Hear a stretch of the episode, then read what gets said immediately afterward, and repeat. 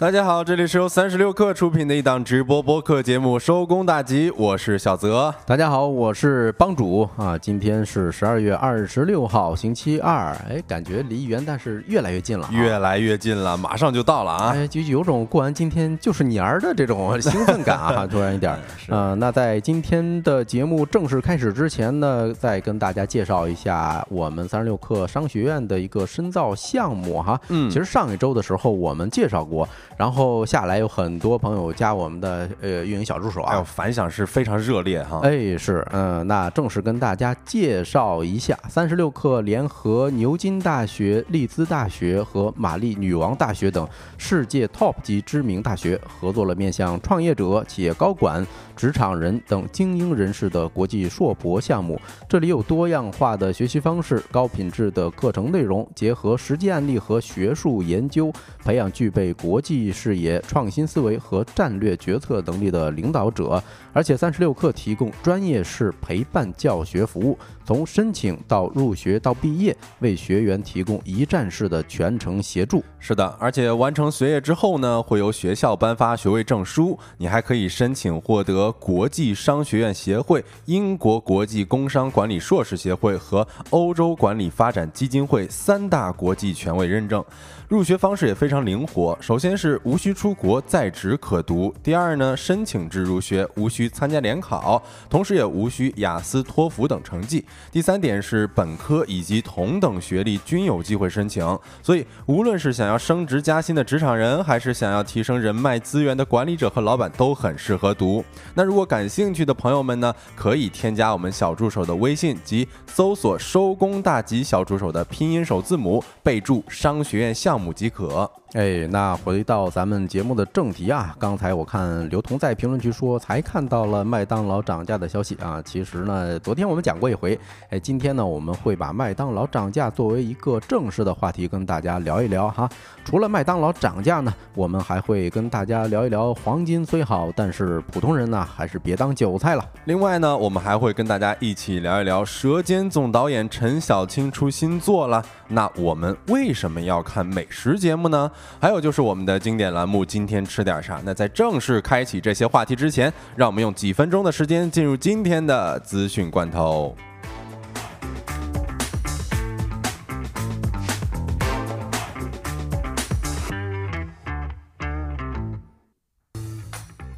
好的，欢迎回来啊！先欢迎一下咱们直播间的老朋友们啊，然后也感谢一下一斤棉花、日升日落，还有秀才啊，还有 Sunshine 送出的礼品，感谢大家，感谢大家的支持啊！那我们正式看第一条资讯罐头啊，是关于雷军哎雷布斯的。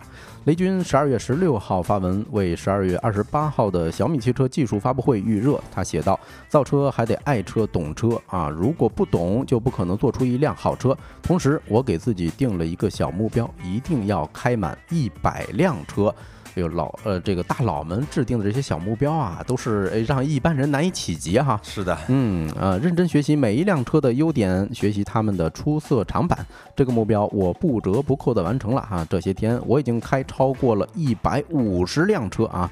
雷军还提到保时捷跟特斯拉啊，汽车的前一百年。作为出行的载具，嗯，保时捷就是其中的典范。新世界以来，特斯拉率先开启智能电动的先河，让汽车成为了可移动的计算终端。而当下，汽车工业全新使命就是打造移动智能空间，这就是小米造车的出发点。嗯，那具体什么情况，大家可以在十二月二十八号收看小米汽车技术发布会。来看第二条消息啊，C 罗中国行四千五百八十元的门票被抢空。继去年梅西中国行之后呢，顶级足球球星 C 罗也即将来华比赛。十二月二十五号下午，两场赛事门票对外开售，票价共分为六个档次，分别是三百八十元、八百八十元、一千八百八十元、两千八百八十元、三千八百八十元和四千五百八十元六档。那在下午的三点十七分呢，第一场对阵上海申花队的门票正式开售。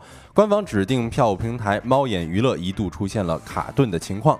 开票不到一分钟，三百八十元和八百八十元两档价位较低的门票迅速被抢购一空。两分钟之后，仅剩三千八百八十元和四千五百八十元的门票尚有名额。开售近一个小时左右，售票页面显示六档门票均已售罄。此外，有某社交平台上还有号称 C 罗粉丝见面会的活动传出。时代财经以球迷身份咨询时，活动组织方人员称，活动为 C 罗私人行程，将在两场比赛间隙的一月二十六号开展，价格为十二万元每人。据其介绍，该见面会名额仅是四十名，包含与 C 罗握手、交流、签名以及合照等流程，目前仅有八个名额了。哎呦，我听完这个新闻呐，第一感受就是，呃，这个足球明星有点饭圈那味儿了哈。哎呦，是还有这个握手会。对，你说十二万块钱一个人让你买跟 C 罗握手交流，哎，还有拿签名的这么一个呃流程呢，呃，大家愿不愿意买啊？十二万啊。那看第三条消息是关于魔兽世界的啊，十二月二十五号有报道称，暴雪与国内多家游戏厂商洽谈了国服回归的事宜，最终选择和网易重新牵手合作。对此，记者向网易游戏方面求证，截至发稿前。网易游戏未回复此事，而据新浪科技的报道，暴雪中国回应说：“我们这边目前没有可以分享的信息或者更新。”啊，记者发现，从十二月二十号开始。魔兽世界社区已重新在网易大神中上线。魔兽世界社区已经开始陆续更新相关蓝铁的内容，更新了包括地心之战、魔兽探索服在内的新内容。此前，社区圈子中关于网易停止代理魔兽世界的新闻已经搜索不到了。嗯，我们来看一下第四条消息啊，抖音内测 AI 搜功能。一则抖音测试 AI 搜功能可以从呃抖音 APP 智能搜索总结答案的消息。在网络引发热议。综合多家媒体报道，抖音近日在 APP 内测试了一项新的功能，名为 AI 搜。这是一种基于人工智能的搜索问答服务，可以为用户提供回答。对此，抖音相关负责人表示，相关功能还在测试中，目前尚不成熟。行业人士称，该功能可能在灰度测试中，没有全量上线。以上资讯整理自三十六氪、蓝鲸财经、南方都市报、中证报。稍后回来将进入我们的说来话不长环节。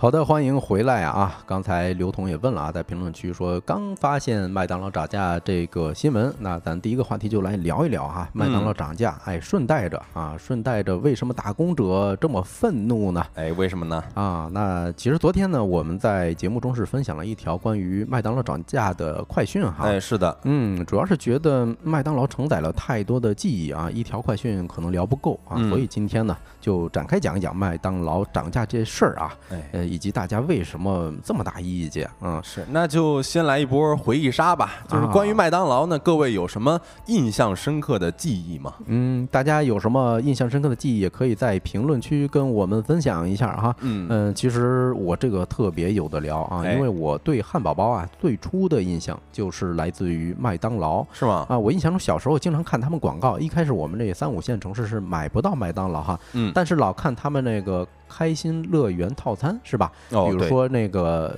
儿童套餐，哎，儿童套餐就是咱们公屏上这位叔叔啊，麦当劳叔叔，呃，玩滑梯啊，等等，就是那种怎么说呢，算是童年的印象吧。哎，对，小的时候我其实看到这个麦当劳叔叔就小丑的时候啊，就当时没有什么特别的感觉啊。不过我现在看到一些网友的回忆说，哎呀，那个时候看到麦当劳的小丑，感觉很可怕。呃，然后还有我关于麦当劳的这个印象，可能大多集中于我成年之后了。然后那时候我会觉得麦旋风特别好吃，我觉得可能夏天最好吃的冰淇淋。对我来讲啊，就是麦旋风了。哦，对我印象中是不是还买一，然后第二个半价什么的？有的时候还有活动，就是可以买一送一嘛。啊，买一送一啊，嗯，哎，这个麦旋风我也挺喜欢吃的啊。不过说实话，我总感觉它嗯有点像大白兔奶糖的味道哈。啊，是吗？反正尤其加了那奥利奥之后，我就觉得又好吃了。嗯，哎，是，嗯，其实呢，我还有一些印象，就是哎呦，今天我在准准备这选题的时候啊，查到刚才不是提到开心乐园套餐嘛，嗯，里头带一些玩具啊。二二年的时候，他们推出了一个限量成人版，嗯，然后呢，他们玩具的价格现在网上能卖到二十五万元的加元。啊，就是所有的全套是吗？哎，对，是一百三十多万人民币，差不多你在北京能交一套首付了啊。好吧，这个也太贵了哈。对啊，其实关于麦当劳呢，可以说不光它对我们每一个人啊都留下非常深刻的印象啊。嗯。关键是它的产品力确实太厉害了，全国统一味儿是吧？甚至全球统一味儿哈。哎，是你在我们 河南吃的麦当劳和在北京吃的麦当劳都是一样的哈。嗯，哎，我看评论区的嗯秋木说呀，说是麦当劳十制桶，哎，是有这么一说哈。是，嗯，还有这个呃吕米说麦旋风曾经买一送一啊，那看来我是。记劈叉了，我一直以为是买一件儿背半价，买一送一，那时候特别值嘛，就经常就买。但是刘同也说啊，新出的抹茶味的麦旋风不好吃啊，反正我一般对抹茶的味道所有食品啊，我都不太感冒，所以我也不知道啊。麦旋风我只认奥利奥，其他味的都不行。对啊，咱说回来吧，就是为什么？麦当劳它影响力这么大啊，或者说是有哪些证据可以佐证？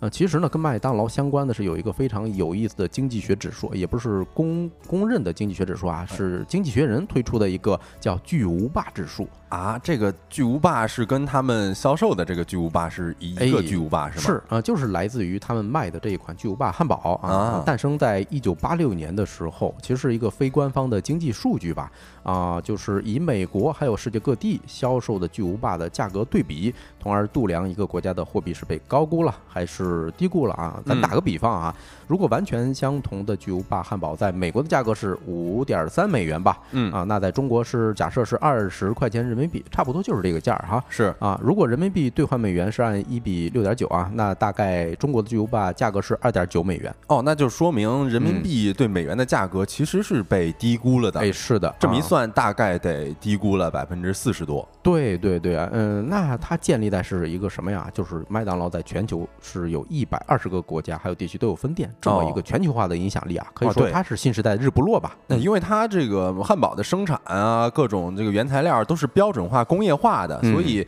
呃，工序啊或者说是原料都是统一的啊，也也可以保证不同地区的同质同量嘛。对，所以这个也就可以这个就。度量一个国家的货币是被高估了还是低估了哈？哎，是的，嗯，你看啊，很长一段时间，其实麦当劳给咱们留下的都是快乐呀、美好啊这些标签儿。嗯，但是哎，昨天这条新闻呢，让很多打工人快乐不起来了啊，愤怒起来了是吧？嗯，简单来讲啊，就是麦当劳的主要产品从明天开始，也就是十二月二十七号。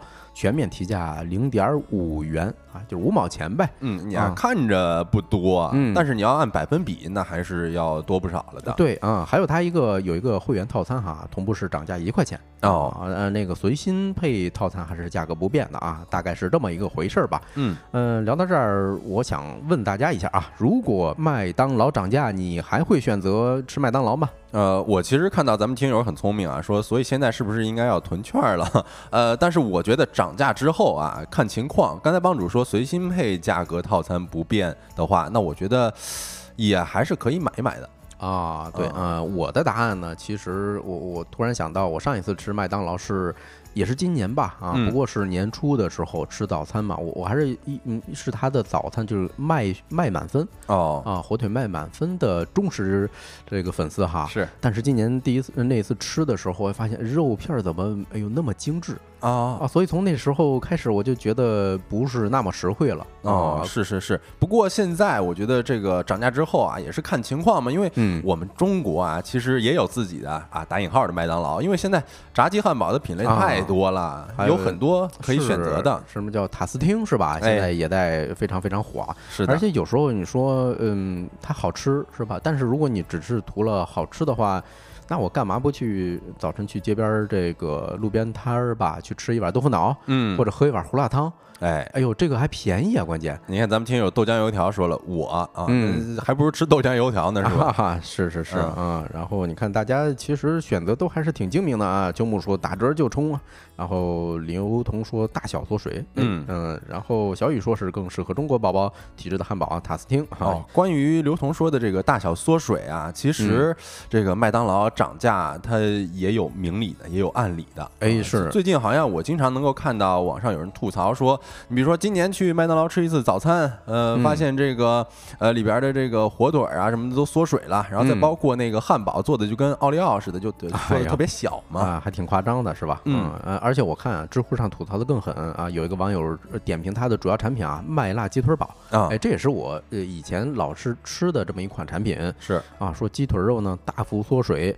啊，而且呢，那个都是菜叶子，皱皱巴巴的啊。关键那个辣度还是薛定谔的辣，是吧？怎么说呢？有时候你感觉，哟，吃完之后那肚子疼的呀。嗯啊，但是你好像也也不会急着上厕所，我也很奇怪哈。哦，那 这这说明其实有的网友都吐槽了，说汉堡呃这个麦当劳的品质可能也没有那么如一。哎，是啊，嗯，明面上涨价就是咱们新闻报道里头能看见的。其实呢，最近嗯是涨了五毛钱，对吧？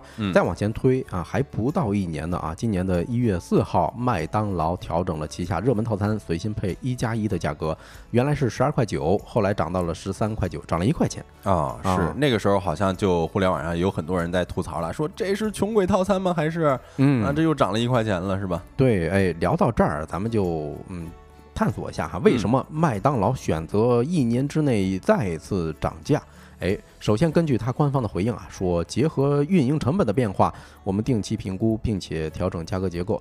嗯，你要说实话啊，如果呃都是市场化的动作嘛，对吧？啊，一个愿打一个愿挨呗，对吧？嗯。呃，如果是这样，其实他提价我是能理解的。哎，对，之前其实，在各个餐饮品呃品品类上面，有些餐饮它也选择提价，不过提价的原因也是因为，比如说成本呃后边原材料成本的上涨啊之类的，嗯啊，或者说是财报收入不太好呀之类的，嗯。那麦当劳是怎么回事呢？哎，嗯，其实麦当劳的财报啊特别漂亮，比如说他十月份十月末发的这个。Q 三的财报，嗯，营收是六十六点九亿美元啊，同比是增长了百分之十四，这不挺行的吗？哎，对啊，然后呢，嗯，净利润是多少？二十三点二亿美元啊，去年同期的时候这个是十九点八亿美元啊，也就是说，你看啊，涨了将近四亿美元净利润。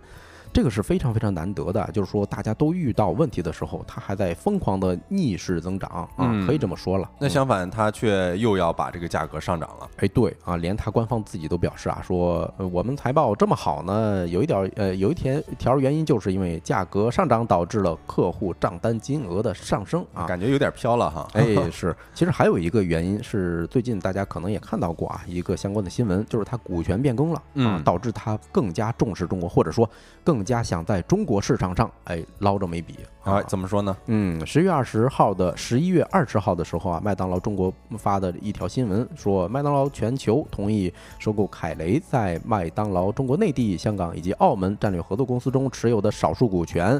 其实，嗯，量还真不少。因为交易完成之后啊，麦当劳全球持股的比例从百分之二十涨到了百分之四十八。啊啊！大家还有没有记得啊？就是以前的时候，其实是中信是吧？中信集团跟这个呃全球之母。呃，知名的私募，呃，凯雷他们一起买下了，相当于说麦麦当劳中国。是，姚州都在说嘛，说麦当劳被中信收购了，嗯，是，嗯，对，嗯，其实麦当劳现在还是它的中麦当劳中国的大股东啊，还是中信啊，中信集团以及它的相关的这个组团哈，占还是占百分之五十二的啊，是，那这么一看，这一波麦当劳的涨价，对于咱们中国消费者而言啊，嗯，是有点不够地道了。哎，你说的太对了啊！首先呢，啊，十一月份的时候，咱的 CPI 数据啊，就是食品全都在降价。嗯，也就是说它的汉堡包的原料对吧是降价的。其次，嗯，房租也没有涨。哎，是，而且这最近的很多呃餐饮业，它都是有一个趋势，就是把自己的价格打下来了。嗯，九块九的套餐都见遍地都是了。现在，哎，是，嗯，另外呢，麦当劳中国单店的营收啊，其实是越来越好。不然的话，它也不可能说麦当劳全球回杀回来，要又从这个凯雷手里头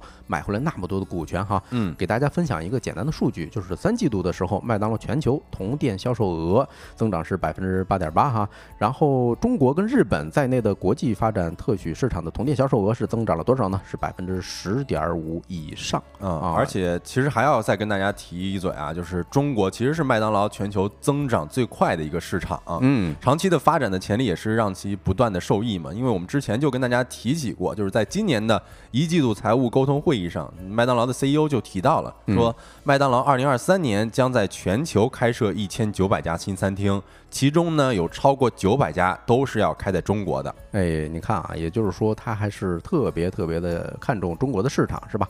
嗯，Cygo 在评论区里头说啊。行安踏故事啊，也就是说安踏买买买，其实像它旗下的一些始祖鸟等等，还有好多什么，有这个这个，猛一下有点卡壳，想不起来了，就好多知名品牌全是被收购回来的。是的，现在也是有点这种趋势了哈。呃，多说一句，嗯，麦当劳做的啊它是地产生意，其实我们在节目中啊多次跟大家讲到过这句话，嗯，今天就借着这机会啊，简单跟大家讲一讲是怎么回事儿啊。嗯，首先就是麦当劳创始人，嗯，自己就亲口说过这句话啊。我们麦当劳做的不是汉堡生意，而是房地产生意。嗯，呃，为什么呢？呃，因为麦当劳的门店分两种，一种直营，对吧？只占百分之十五，而加盟店呢是占百分之八十五。那它这个加盟店占的比例还真的是挺多的，哎，相当多呀啊！而且呢，直营店说白了就是赚汉堡、薯呃薯条啊、可乐这些差价的利润，对吧？嗯。但是加盟店里头它包括哪些呢？厨师保证金、授权费用，还有最最重要的一块是房租啊。哦，这个意思是加盟店会给就是直营店，呃，或者说是给麦当劳他们房租是吗？嗯，对对对，嗯，他在美国是这么着啊，是美国那边他可以买下来地产，买下来地产，然后租给这些加盟的呃加盟商，对吧？但是在国内的话，他更多的时候会选择先租下来。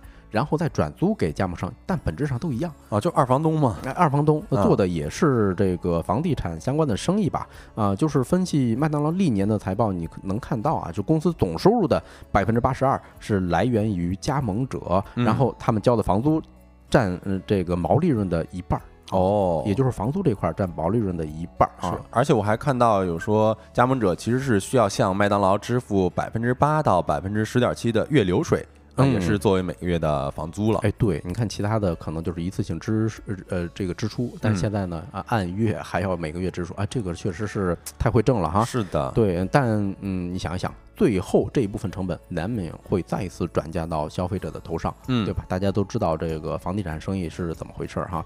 对，那嗯接下来其实关于大家为什么这么有意见呢，就特别好理解了啊。首先就是第一条，一年之内啊。涨价两回，嗯呃，这个每次涨价，虽然说刚才讲到是从十二块九涨到十三块九啊，这虽然只涨了一块钱，嗯，但是这个涨幅啊就已经很夸张了。你这相当于是一年涨了百分之十一点六啊！哎，是，就是你从最早的十二块多涨到现在十四块四四毛钱，因为你连着涨两回，对吧？一次一块，另外第二回是涨五毛钱，这个是非常非常夸张的一个数据哈。嗯，咱扪心自问。是怕？有多少打工者这两年的涨幅，呃，工资涨幅啊，能超过百分之十一的？哎，但但是帮主刚才说的那个从十二块九涨至十三块九啊，那个零点五不是说随心配的套餐价格不变吗？呃，其实是这样啊，就是它涨两回，反正一一回是一块，呃，另外第二回是五毛钱，哦，就是从十二块九，你想想加上一块五，差不多是十四块四毛钱，大概是这个数哈。嗯，对。嗯，确实贵啊。呃，咱们这不能光说感性上觉得，哎呦，它涨价涨得我接受不了。你从数字上涨百分之十一啊。这个涨幅确实有点夸张，嗯，是这样子的，嗯，另外一个呢，我觉得可能就是更多的是来自于情感方面难以接受吧，啊，比如说呢，我觉得原来你在我心中就是一个陪伴我很多年的一个大众快餐，怎么你现在脱离群众了？哎，对，而且很多人不是就是卖门嘛，对吧？大家都觉得这个麦当劳它的品质都是比较好的，然后价格也没有那么贵，但是最近接连的上涨，确实让人觉得情感上有点接受不了。哎，是你看承载了我。我们很多人的这种童年印象，或者说学生时代的记忆也好，对吧？呃，以前主打的是什么阳光、快乐、温情，就是你一进去之后，你会发现它那种小电视之类的都在宣传，嗯。但是你现在看吧，可能心里头不是滋味儿了，我我都咧不开嘴笑，是吧？怎么可能会快乐起来呢？嗯，好，这个话题要不就聊到这儿，也问也给大家留一个问题，哎，大家是怎么看待麦当劳涨价哎这件事儿的？那下一个话题跟大家聊一聊黄金这件事儿。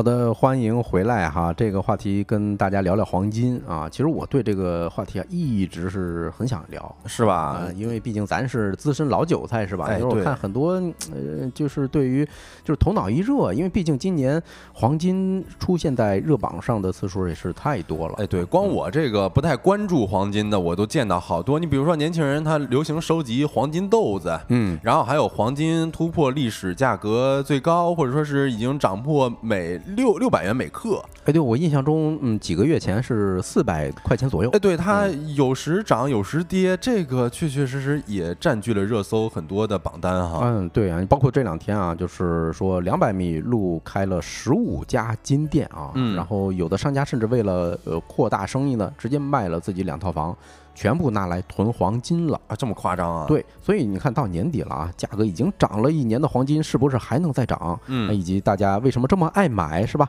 黄金它值得投资吗？啊，那这个话题我们就跟大家掰扯掰扯啊。嗯、先问大家一个问题：今年有没有直播间的朋友买过黄金呢？呃，帮主问这个问题，我当时看到有一个热搜说黄金价格跌的时候，我就听到了我的高中同学的那个群里边有人在喊冤，说：“哎呦，刚买的黄金怎么就跌了？”啊、哎呀，你看这吐槽，是吧？这个是典型的去买黄金，把黄金当成一个投资品，而且投资失败的这么一个案例是啊，嗯，其实我是呃这两年还真经历过哈，就是我去过一个叫北京的菜百菜百大厦，我不知道啊，嗯、直播间有没有朋友听说过这个地方哈？它其实就是北京菜市口百货公司旗下的这么一个专门卖金银首饰的这么一个大厦，我印象中好几层楼，嗯，全都是卖什么黄金呐、白银呐、还有什么钻石这这些配饰，哎，这么个地方，还是一个中华老字号。嗯。啊，反正第一次去的时候就感觉里面人乌泱乌泱的哈，呃，年轻人都在挑什么钻戒，但是哦上点岁数的好像都在买黄金，就是黄金首饰。这个其实我在小某书上面也看到很多人发了帖子，说都会在菜板上面挑一些金银首饰啊这些。嗯嗯，你看刘同说呀，菜板据说还有黄金自动贩卖机。呃，实话实说，我当时去的时候没看到。不过呢，一楼是卖黄金的地方，嗯、确实让我大开眼界啊。呃，甚至我当时确实有点心动，哎，看上了一对儿这个金戒指，啊上面是雕花的，一个是。呃，金箍棒，另外一个是那个紧箍咒，就是特别适合当情侣戒指啊。我第一次发现黄金戒指原来做的，哎，还挺漂亮哈、嗯，对，嗯，其实，嗯，到这儿呢，想跟大家聊一聊，就是为什么黄金今年涨价这么猛啊？先跟大家回顾一下吧，今天，呃，这两年不是这两年了，这两个月我们看到的一些非常疯狂的。关于黄金涨价的一些新闻哈，嗯首先一个就是最近央视财经报道过一回，在浙江的衢州，这是一个可以说是小城市吧，在不到两百米的一条街上有十五家黄金门店，就是刚才我们提到的啊。然后这些门店的负责人告诉记者呢，大概都是是在这两三年的时间内集中开的啊。另外，在湖北恩施的巴东县啊，当地有着黄金一条街的巫峡路，聚集着六家黄金店铺，而且每一家的店铺距离是是不超过二十米。哎，我这边也有一些新闻啊，说据潮新闻十二月二十一号报道，在十二月十八号的早上呢，杭州国际珠宝城内。呃，胡国孝的珠宝店里热火朝天，说柜台前面不断有客户前来采购选货。呃，基本上是从年初开始啊，胡国孝也就是呃这个店的老板，他说他的黄金批发生意就一直不错，而这个黄金生意越好呢，资金需求就越就越大。早在今年的三四月份，胡国孝就为了快速回笼资金，就挂出了两套住宅，一套是一百五十多平方，另外一套呢是一百三十多平方。而萧山市北这套卖的会高一些，另一套呢偏远一点，售价可能不太高，所以两套总计啊是卖出了六百多万元，说给他的黄金生意回血不少。呃，这个是相当于是六百多万元，钱一到手，立马就去囤黄金了。哎，你看啊，这个是多么多么占用流动资金的一门生意啊！你看嗯评论区的刘同说，哎，说我姐姐上周买了一个小的金戒指啊，小小的金戒指是吧？这说明啊，呃，包括咱们刚才给大家呃回顾的两条新闻啊，嗯，总结下来看，无论是一线城市还是说县城，对吧？今年黄金啊都是 C 位的资产啊，这个应该是没有问题的啊。是的，对，那就跟大家聊一聊为什么黄金今年的价格这么疯狂啊。首先呢，主要因素还得是国际因素啊！别看咱们很多媒体喜欢报道啊，就是说这个老百姓多么多么喜欢买，甚至一条街开多少多少个金店啊，但是这种都是小打小闹的，是吧？你说咱一个老百姓买一次黄金也就几百几千啊，贵一点可能就上万。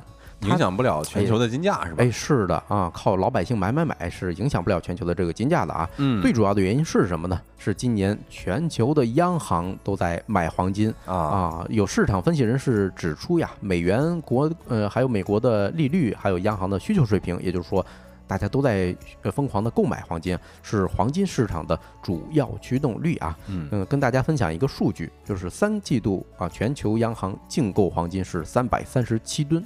啊，是有史以来第三高的季度净购金量啊！今年以来，全球央行购金需求已经达到了八百吨，创下了一个世界黄金协会有该项数据统计以来的最新的一个记录啊！不光是国外的央行，咱们人人民银行啊，黄金储备也是连续第十三个月在增加了。哎，那这个是因为什么呀？是我我其实看到一个说法，说黄金其实是一种避险资产。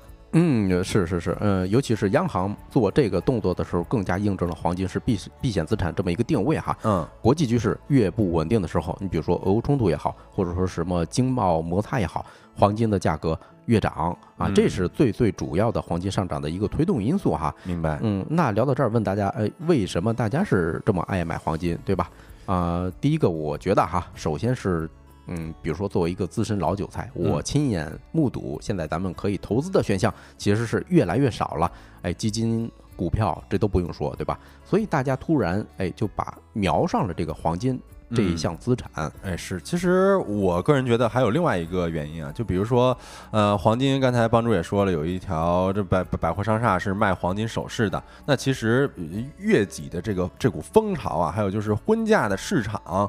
啊，也是催生了大家爱买黄金的这么一个现象嘛？你看，后疫情时代中国黄金珠宝零售市场洞察报告显示，二零二零年自用购买黄金饰品的消费者占比最高是达到了百分之三十二点一。其次呢，就是婚嫁的需求占比也是达到了百分之二十八点一，而另外将黄金首饰啊作为礼物赠送或者说是投资的消费者，分别占比是百分之十八点九六和百分之十点六四。嗯，就是刚才嗯小泽聊的这一段内容呢，其实也有一个在呃比较特殊的情况啊，就是呃咱们的三五线城市的老百姓啊是格外的喜欢黄金。我不知道大家有没有想过这个问题啊？为什么啊？先跟大家分享一组数据啊，嗯，根据。呃，一组数据显示呢，二零一七年到二零二二年期间啊，中国一线城市、二线城市的黄金珠宝的复合年增长率分别是百分之六点七和百分之八点三，但是呢，三四线这两个数字是超过百分之十一的啊，也就是说这个差别呀，确实三四线城市的增长率还是非常非常高的哈。嗯，这个哎，跟大家很有可能啊，就是跟大家的这个消费习惯是相关的啊。是这个之前其实咱们在节目里边也有提到过嘛，就是三四线城市的人，他们的生活成本会低一些，因为手里边有钱嘛，没有房贷呀、租房这些成本。对，而且啊，嗯，咱们老家结婚的时候会讲究一个什么三金或者五金，是吧？嗯，什么金项链、金耳环、什么金戒指，对，金手镯，哎，金还有金吊坠，是吧？对，甚至有时候我我看小红书上有一些帖子哈，就是福建潮汕地区结婚的时候，那太不得了了，也恨不得新娘子穿的跟一个黄金圣斗士似的，哎呦，黄金圣衣都来了，是吧？哎，是，而且除此之外，什么订婚、结婚，什么呃小孩什么。满月什么祝寿等等，大家都还是比较喜欢送黄金摆件啊，这些东西。对，就我个人经验观察来而言啊，其实你越到老家那会儿，大家都觉得黄金是有面儿的嘛。你送送黄金是觉得是比较高档的礼品了。嗯，这个可能是跟咱们多少年、千百年来传下的这么一个传统嗯文化是相关的。人情社会嘛。对啊，其实刚才你看我跟小泽聊了很多黄金这么火的一现象，但是。这儿呢，我是旗帜鲜明的建议大家不要投资黄金啊。嗯啊，你看啊，我说这这俩字儿叫投资啊啊，可不是咱普通的小呃老百姓去买黄金啊。如果你单纯买，那也就算了啊。那接着我们就是在投资哎这个框框之下去聊一聊，为什么我是不建议大家去买黄资的？嗯呃，黄金的啊。首先呢。两种形式呗，一种是像咱们普通老百姓这种买买买，就是个人消费者的这种行为哈。呃，为什么它不是一种好的投资方式呢？呃，除了小泽刚才分享他一身边一个朋友啊，买完就赔，是吧？这种除此之外呢，呃，有一个经济学家郎咸平，他算过一笔账啊，就是非常知名的四合院啊，就是在民国初年，一两黄金买二亩良田啊，五两黄金呢可以买当时的一个北京四合院。一百多年后的今天啊，这五两黄金加上利息的钱，大概可以买这个积累到一公斤这么一个黄金啊。然后一公斤的黄金市场价格大概是多少呢？他当时说的，郎咸平当时说的价格是三十六万元人民币。嗯，呃，按照最新的价格可能是六十万人民币左右。但是六十万人民币跟一栋四合院比。这个差别还是有点大的吧？是，那你看，你要是在那时候投资房地产和投资黄金，这俩差别肯定还是特别之大的哈。对，而且在专业投资者眼里头啊，他们才会把黄金作为一个避险资产，作为一个必要的资产配置的动作，对吧？放到自己的呃配置里头来对冲什么汇率啊，还有国际经贸摩擦带来的这些风险。嗯，不过你想，这些知识对于普通老百姓讲，你说预测一个国际局势的难度是不是？还不亚于你在 A 股赚到钱的难度啊！哎，那肯定的，就不太现实嘛。哎，是，呃，这边也是给大家补充一个小知识吧。其实买黄金首饰啊，这是不太保值的。呃，如果说我们要买保值的话，那肯定是要买金条、金砖这些了。因为我们知道，一般黄金首饰它是需要手工的嘛，也会有一个手工的溢价，大概这溢价是占在了百分之二十到三十。而且你买黄金首饰呢，还得交这个消费税啊，价格其实是远超。同等重量的同等重量的黄金的，所以它这个，而且这个首饰的流动性也比较差嘛。嗯，对，一旦黄金做成首饰的时候，它流动性就非常差了啊。嗯啊，刚才我们讲的是个人消费者，哎，你把它当成一种投资行为，我们是不建议的啊。那如果你是非常有钱，哎，我想开一家金店。我们也要劝大家好好想一想啊！哎，对，其实我看到了一个报道啊，是价值星球 Planet 里边说的，说你没个五百万，你就别想开金店。哎，你看这怎么说的呢？就是你加盟一家周大福啊，加盟费虽然不算贵，就只需要十万元，但是门店装修和餐饮店相比，因为这个面积更大，装修更精致，费用是算是大概是一百万元左右。然后最大的一笔投入呢，还得是。商品的进货了，因为这都是黄金嘛，随随便便几百万就起步了，拿不出来你五百万的流动资产开一家连锁金店，可以说是想都别想了。而且前文我们也提到了卖两套房开金店嘛，其实就说明这套这门生意。太占流动资金了，毕竟一克黄金都得几百块呢，它不是一般的消费品。呃，对，而且还有一个券商啊，他发了一个报告说，目前黄金中国黄金行业已经从产品渗透率阶段提升阶段发展到了品牌集中度增强的阶段。什么意思呢？也就是说，现在只有连锁品牌的这些黄金，他们才能够在这市场上存活下来。也就是说，对于普通人来讲，你别想着说靠这个挣钱了。为什么呢？二零二二年，周大生。还有豫园股份、老凤祥等品牌的门店数已经是多少呢？四千六百一十六、四千五百六十五，还有五千六百零九家啊。根据周大福二零二三年财年的数据啊，更显示它的门店是多少？是七千四百多家。这些。品牌的门店数量增长非常非常快，而且绝大多数都在下沉市场的贡献。什么意思？也就是说，它这个市场已经是一个妥妥的红海市场了，特别饱和了。哎，是，所以大家是单纯喜欢黄金首饰，哎，买了我就开心，是吧？或者我也不缺钱，我多余的钱呢，就给自己或者给孩子存点金豆子啊，这个我是比较支持的。但是如果纯是为了投资，躬身入局。我旗帜鲜明的劝大家一句啊，不要这么做了。毕竟对于普通人来讲，靠投资财务自由的太少太少了。那这个话题就聊到这儿，下一个话题跟大家聊一聊陈小青导演最新的美食节目。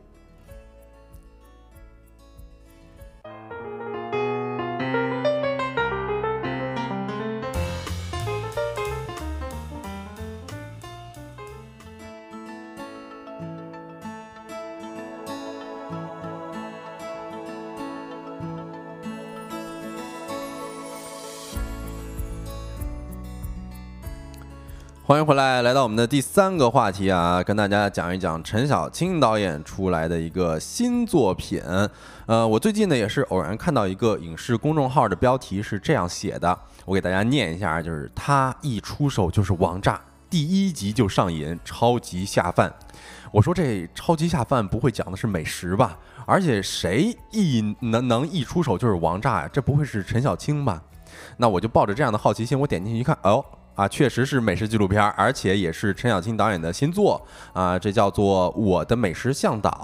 所以借着这个机会呢，我们也是跟大家聊一聊，当我们看美食节目的时候，到底看的是什么？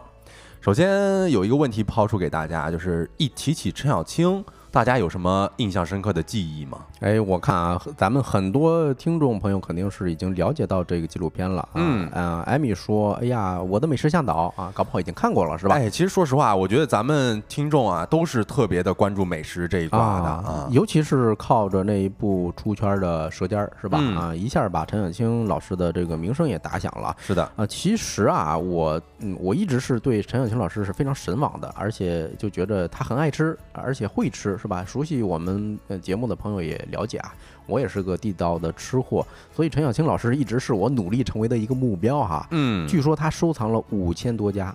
这个餐厅。哦。啊，不过他自己也讲，三分之二的餐厅已经消失了，也怪可惜的。是的。啊，另外给大家补充一小知识哈，其实陈小青导演他早先呢不是做美食纪录片的，嗯。啊，他最早的时候做一些社会向的这些纪录片，特别特别棒啊，包括像《远在北京的家》，就记录了一群从安徽省呃一个小县城到北京打工的，呃，我记得是三四十个小保姆的这种生活历程，还有《龙脊》，讲的是贫困山区儿童上学的。事儿，哎，我特别推荐大家去搜一搜，去看一看啊。哦，这个确实是长知识了啊，帮助给大家介绍了陈小青呃的另一面哈。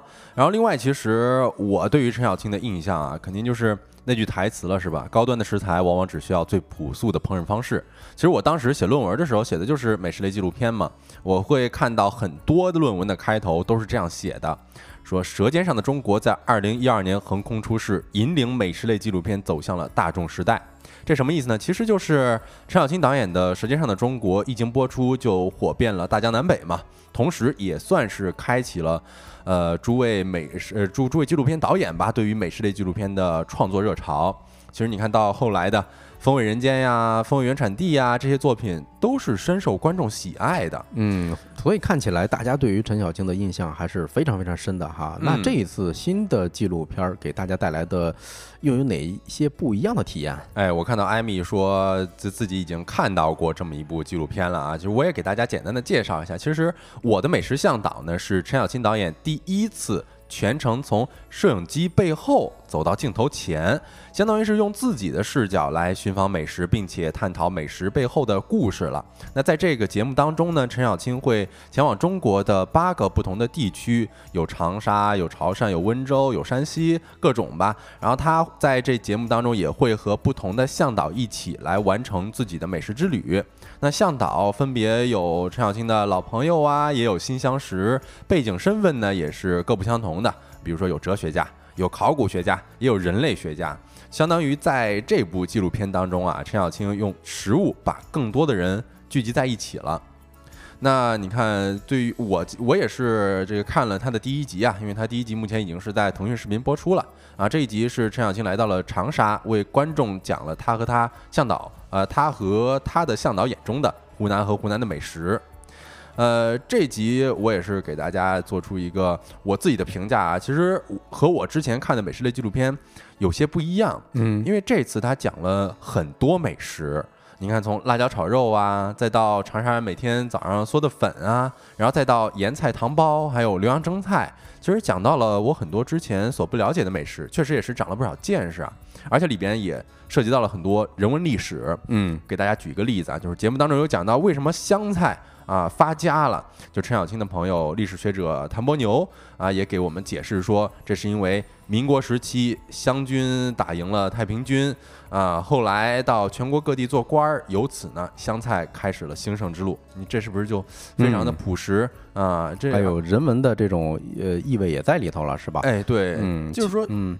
这个美食里面不仅有美食，而且也有一些人文历史嘛。哎，对你说到人这个因素啊，我觉得还是挺特别的。因为之前我印象中他在嗯《十三幺》里头提到这一点啊，就是他的下面的这些小朋友们，嗯，提过好几次说，哎呦，我一定要增加人或者是这个背后的人的故事相关的这些东西啊。可惜呢，嗯，全都被摁下了啊。陈陈导他自己都表示很可惜啊，因为什么呢？这些东西非常非常动人，不过呢，要。平衡一下大众看美食纪录片的这个口味，所以不得已把那些东西给删掉了。哎，对，其实人和美食啊，在纪录片的权重一直都是大家激烈讨论的问题。你看，我之前看到一个美食类纪录片，名字就不提了啊，因为说的是坏话，就是很多观众觉得，哎呀，这部纪录片里面人的故事讲的太多了啊，不符合美食类纪录片的一个标准，呃，会评价说，哎呀，讲美食不够。讲故事有余，嗯，其实这个我也给大家分享一个，我之前听到了，呃，早餐中国导演王胜志在做客播客日坛公园这档节目的时候有提到，他觉得克制是纪录片最好的美德。他会说，你要展现苦，但不要展现苦难，要有一点温暖，但是呢又不能滥情。嗯，其实我觉得这个还挺有道理。我当时听到这个，呃，因为我的毕业作品也是拍纪录片嘛，我就觉得以这个标准来拍摄的话，那肯定是不会错的。哦，呃，我我呃，今天我看你在工位上看了啊，第一集，您看完之后有什么感觉？呃，我看完之后，因为刚才我也说了一些好话嘛，啊，当然，其实不好的地方啊，我也是想斗胆提一嘴啊。其实刚刚也说了，这一期节目里面其实讲了很很多道美食嘛，而且也有简单的对于他的朋友向导的介绍啊，还有刚才咱们也讲了说对于人文历史的解读。但是，嗯，作为一个整体来看的话，我会觉得有些太松散了。就是我中午看的时候，我的第一感受就是，我好像没有办法全神贯注的看完整篇。嗯，给我一个感受就是，好像是美食类纪录片界的特种兵旅游。哎呦，这马上就抓到它到底是一个什么那节奏了啊！哎，对，当然我不是说特种兵旅游不好啊，就是我会觉得这个节奏可能有点太紧张了，对我而言有点难以消化。嗯，那我们等可以拭目以待，看他后面几集会不会做一些修正啊？哎，对，我觉得这个其实是可以期待的。当然，它的品质那肯定有陈导的团队保证嘛，是吧？但是这里边其实就牵扯到一个问题了，就是当我们在看这些美食类纪录片的时候，我们到底看的是什么？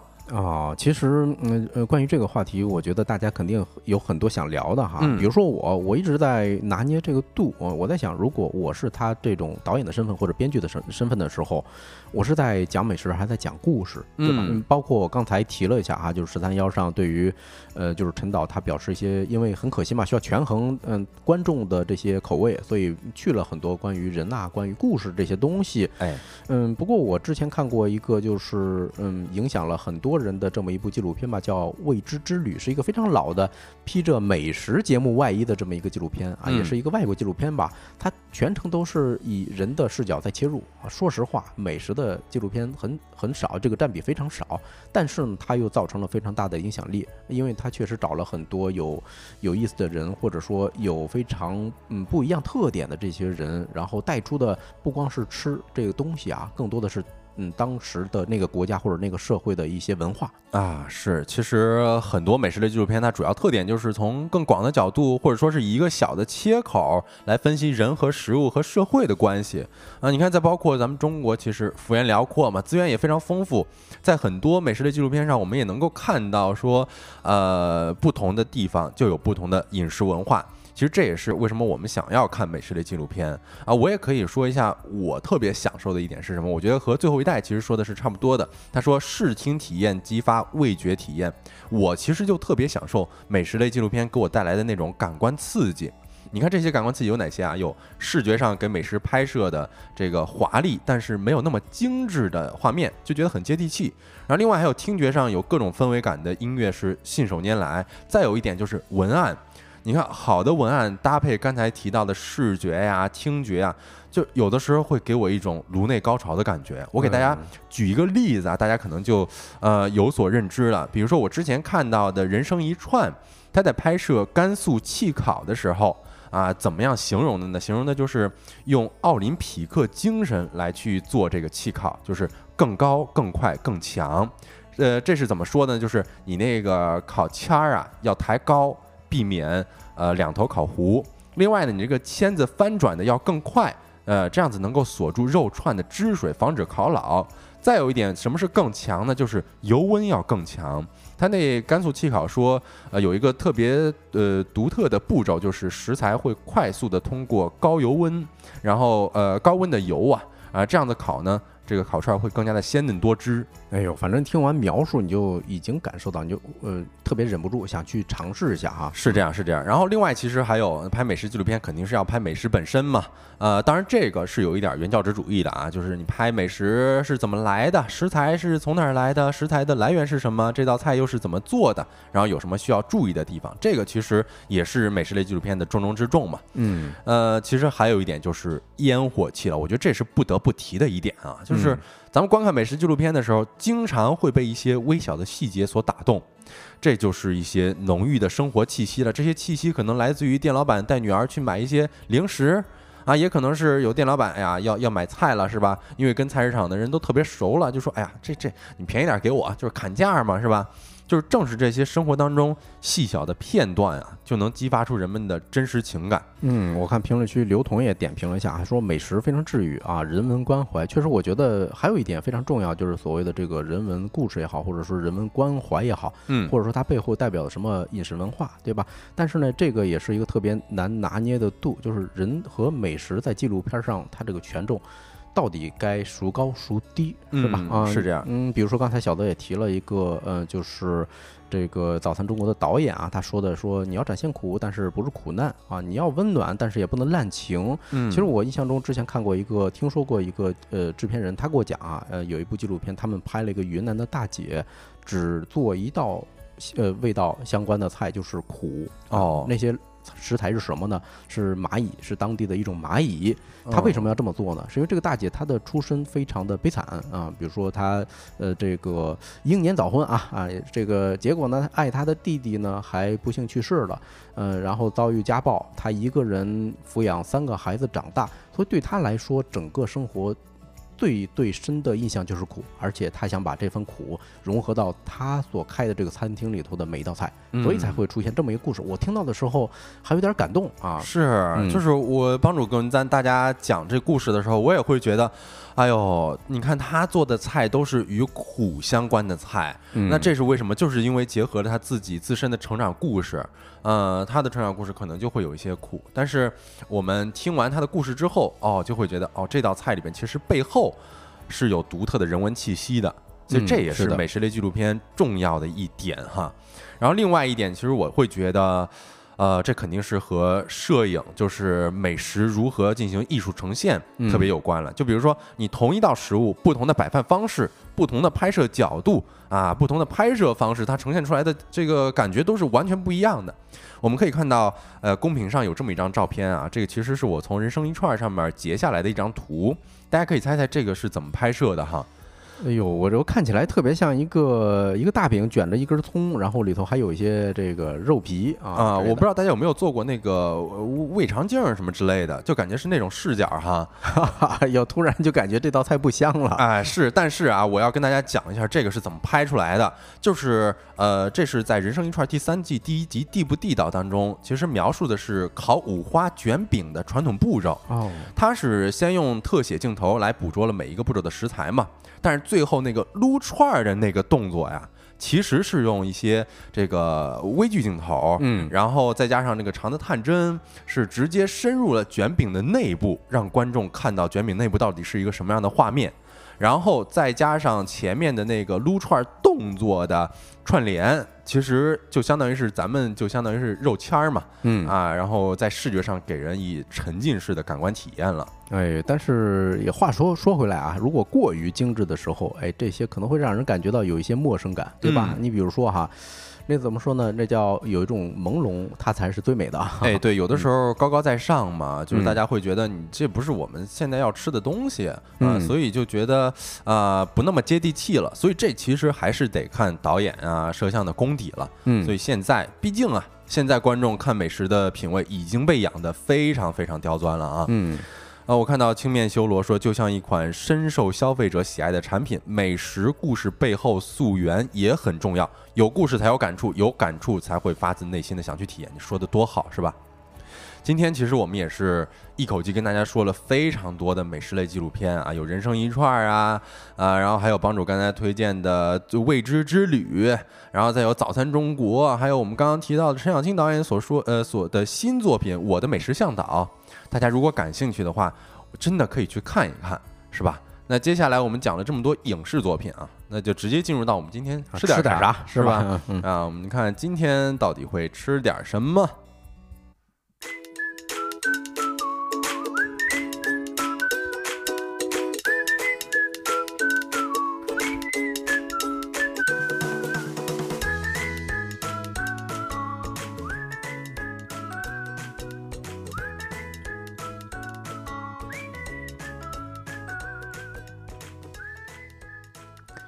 回来了啊！今天吃点啥？咱们今天吃小炒黄牛肉。哎，直接就揭晓答案了。是为什么难的？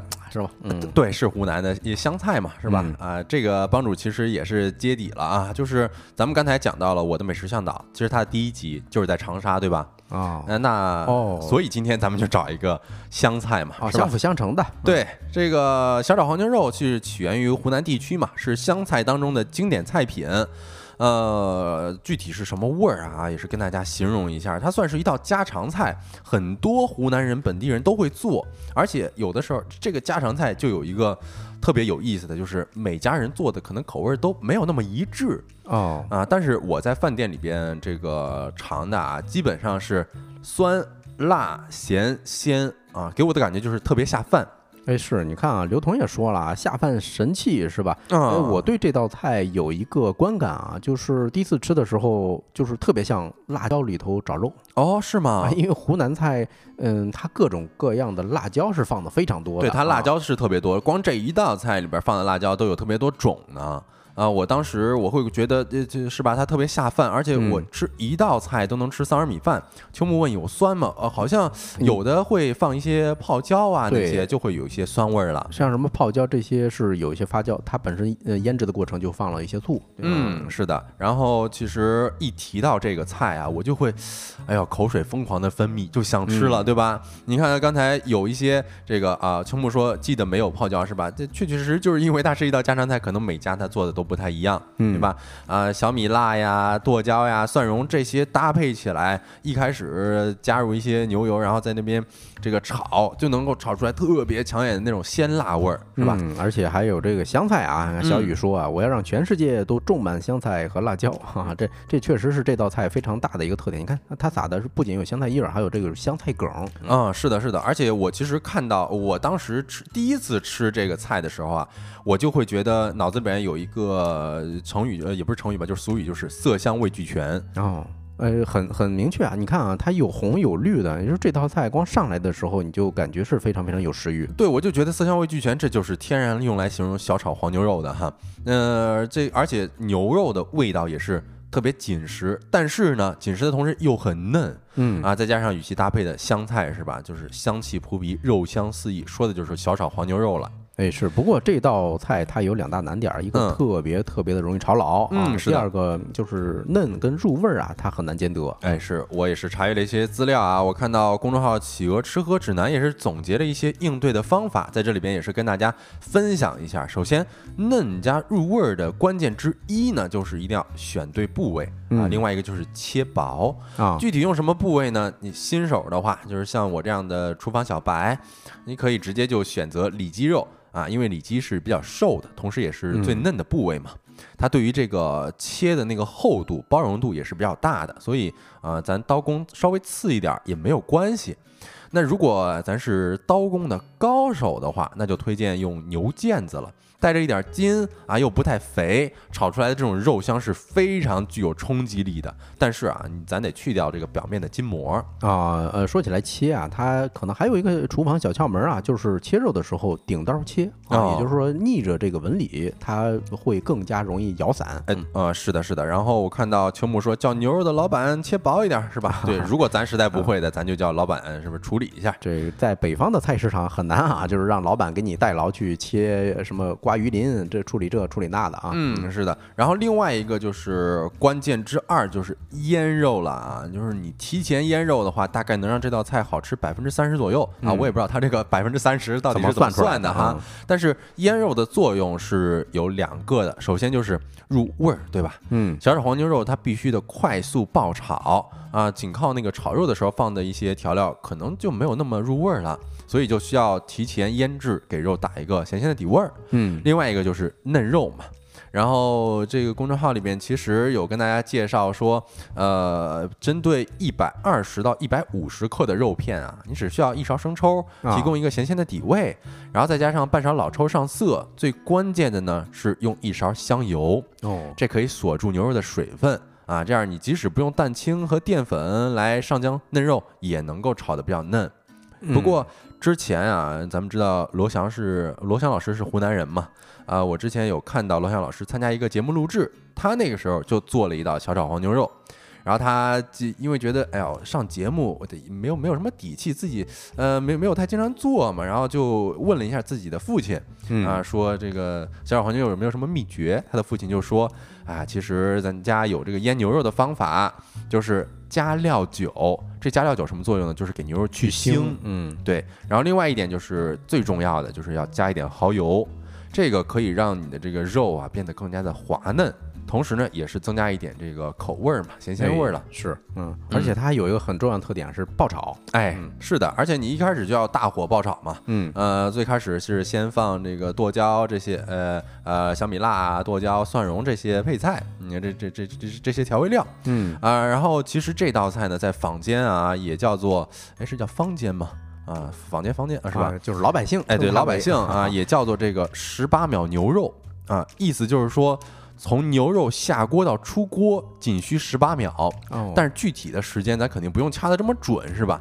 呃，嗯但是你记得这个牛肉如果说是变色了，其实就差不太多了。如果牛肉里面还有微微的红色，那也没有太大的关系啊。余温呢也会把它进一步的炒熟的、焖熟的。哦对我印象中，之前看《天天向上》啊，汪涵在节目里头就是亲自展示了一回，就嗯炒这个，他有一个窍呃窍门儿，我印象中叫锅里炒，碗里熟。哦，什么意思呢？？就是你炒出来一定是八九成熟，然后倒到碗里头，它自然会有一个呃这个扩散热度的这么一个过程啊。哎，嗯是说的特别有道理啊！我看到咱们的秋木说在线教炒菜是吧？大家学会了吗？啊，我有没有可能是一学就会，一用就废是吧？啊，对。然后我觉得这个就是咱们今天的全部内容了吧？然后哎，接下来也是再给大家重新的介绍一下咱们的开头介绍的那个项目啊。哎，我刚才看咱们有朋友在说哈，问嗯哎这是一个什么项目是吧？嗯那再跟大家介绍一下啊。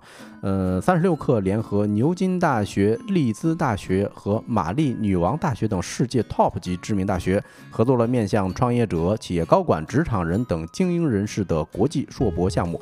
这里有多样化的学习方式、高品质的课程内容，结合实际案例和学术研究，培养具备国际规呃国际视野、创新思维和战略决策能力的领导者。呃，而且三十六氪提供专业的陪伴式教学服务，从申请入学到毕业，为学员提供一站式的全程协助。那完成学业之后呢，也会由学校颁发学位证书，而且还可以申请获得国际商学院协会、英国国际工商管理硕士协会和欧洲管理发展基金会三大国际权威认证。入学方式也比较灵活，你无需出国在职就可读。另外呢，申请制入学无需参加联考，也无需雅思、托福成绩，本科及同等学历均有机会申请。所以，无论是想要升职加薪的职场人，还是想要提升人脉资源的管理者和老板，都很适合读。感兴趣的朋友也可以添加我们的小助手微信，搜索“收工大吉小助手”的拼音首字母，备注“商学院项目”即可。好，那以上就是今天直播的全部内容了。如果大家有话题要投稿，或者想了解什么事情呢，都可以搜索咱们小助手的微信啊，刚才已经公布了啊，我们会拉大家进我们的听友群啊。太阳下山了，你什么都没错过。我是帮主，我是小泽，期待明天的同一时间跟各位再次见面，祝大家收工大吉。青面修罗问啥叫麻将？啥叫麻将啊啊？你你指的是搓的那个麻将还是？哦，那人家肯定知道嘛，是这那咱吃的那个麻将。